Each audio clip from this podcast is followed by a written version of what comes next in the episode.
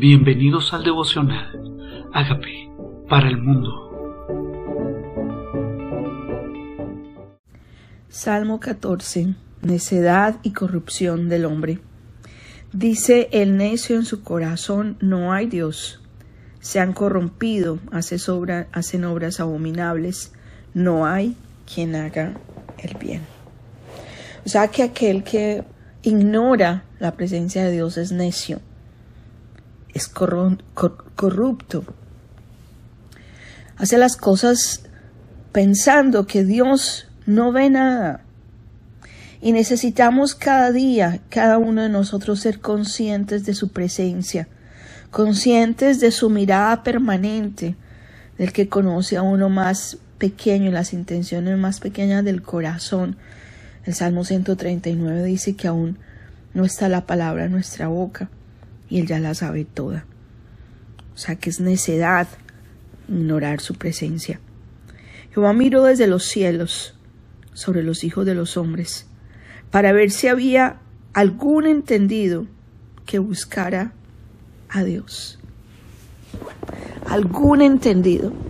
El necio el entendido. El necio es el que ignora su presencia, el entendido es el que busca a Dios miró desde los cielos. Y qué bueno fuera que cuando el Señor mire de los cielos nos halle buscando su rostro, buscando oír su voz.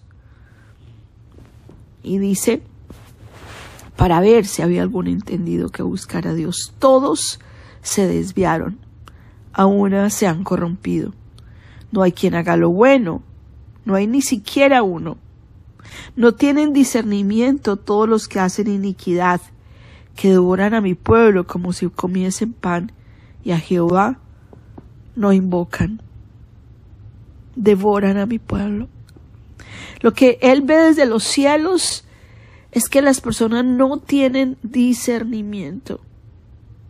Y Dios quiere que afilemos nuestras destrezas, nuestros sentidos espirituales.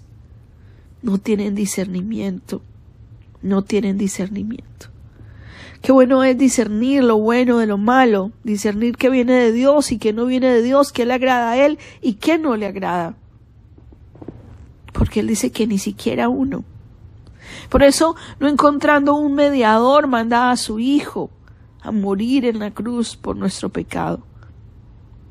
Y es tiempo de que nosotros, los que somos sus hijos, desarrollemos ese discernimiento invoquemos su nombre. Ellos temblaron de espanto, porque Dios está con la congregación de los justos. Del consejo del pobre no se han burlado, pero Jehová es su esperanza. El consejo del pobre se han burlado. Tal vez el consejo no viene de lugares elevados, tal vez se admira y se enaltece la necedad, como leímos en otros sabios, en otros salmos. Pero hay que oír el consejo, el consejo que está en su palabra. Eso es lo que tenemos que oír, su consejo, su consejo. Porque Dios es nuestra esperanza.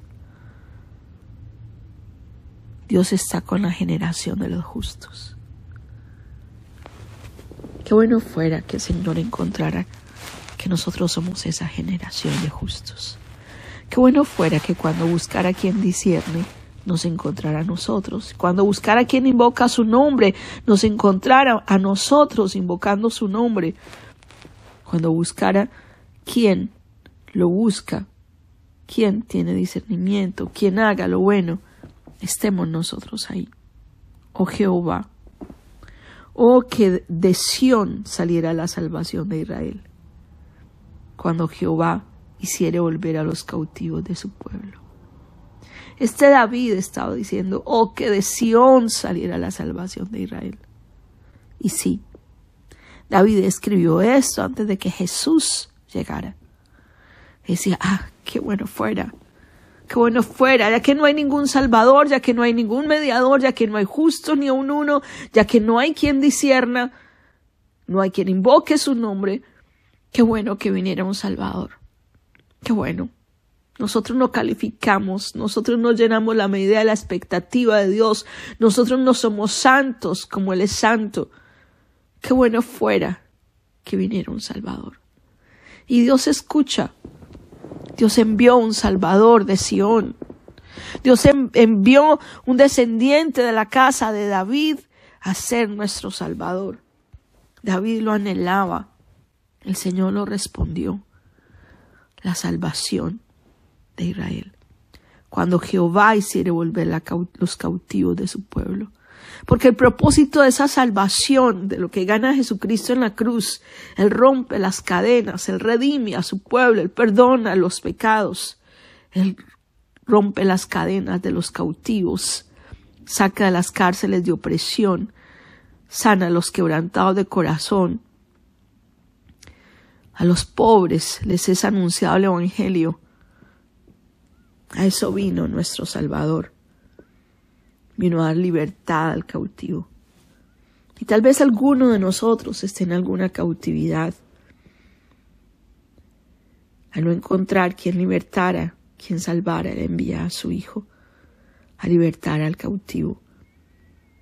Dice, se gozará Jacob y se alegrará Israel. Sabemos que Jacob e Israel es la misma persona.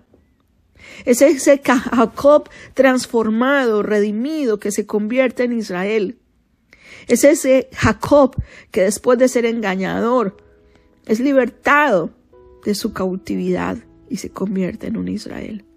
Él es la esperanza de personas como nosotros, que tal vez hemos nacido Jacob, tal vez hemos hecho lo incorrecto, pero en su misericordia Dios trabaja en nuestras vidas para convertirnos en Israel y esa es nuestra esperanza. Que Él trabaja en nosotros, que no nos deja como estamos. Él dice en Isaías, yo soy tu creador, oh Jacob, y tu formador, oh Israel. esa es la esperanza que nosotros tenemos este Salvador que vino al mundo a romper nuestras cadenas, a libertarnos de la cautividad, a darnos discernimiento, a llevarnos a invocar su nombre, a hacer lo bueno. Y esa es la esperanza en la que nosotros hemos confiado, en nuestro Señor Jesucristo, en el Salvador que vino desde Sión para el mundo entero y que hoy podemos decirle, ven, entra a nuestro corazón si no lo has hecho, ven liberta mi cautividad. Dale colirio a mis ojos. Abre mis sentidos para que disierna. Dile, Señor Jesucristo, reconozco que tú moriste por mis pecados. Yo te invito como mi Señor, te invito como mi Salvador. Te pido que hagas de mí esa persona sana, libre, que invoca el nombre de Dios, que disierna como tú quieres que yo vea. En el nombre de Jesús. Amén. Amigos, queremos que usted sea parte de esta obra que estamos haciendo a través de Agape para el mundo y que este mensaje de Jesús llegue hasta la última de la tierra. Si quieres donar en nuestra página web puedes hacerlo en agapeparalmundo.org o también a través de Cele en agapeoficial.gmail.com. Dios bendiga tu generosidad.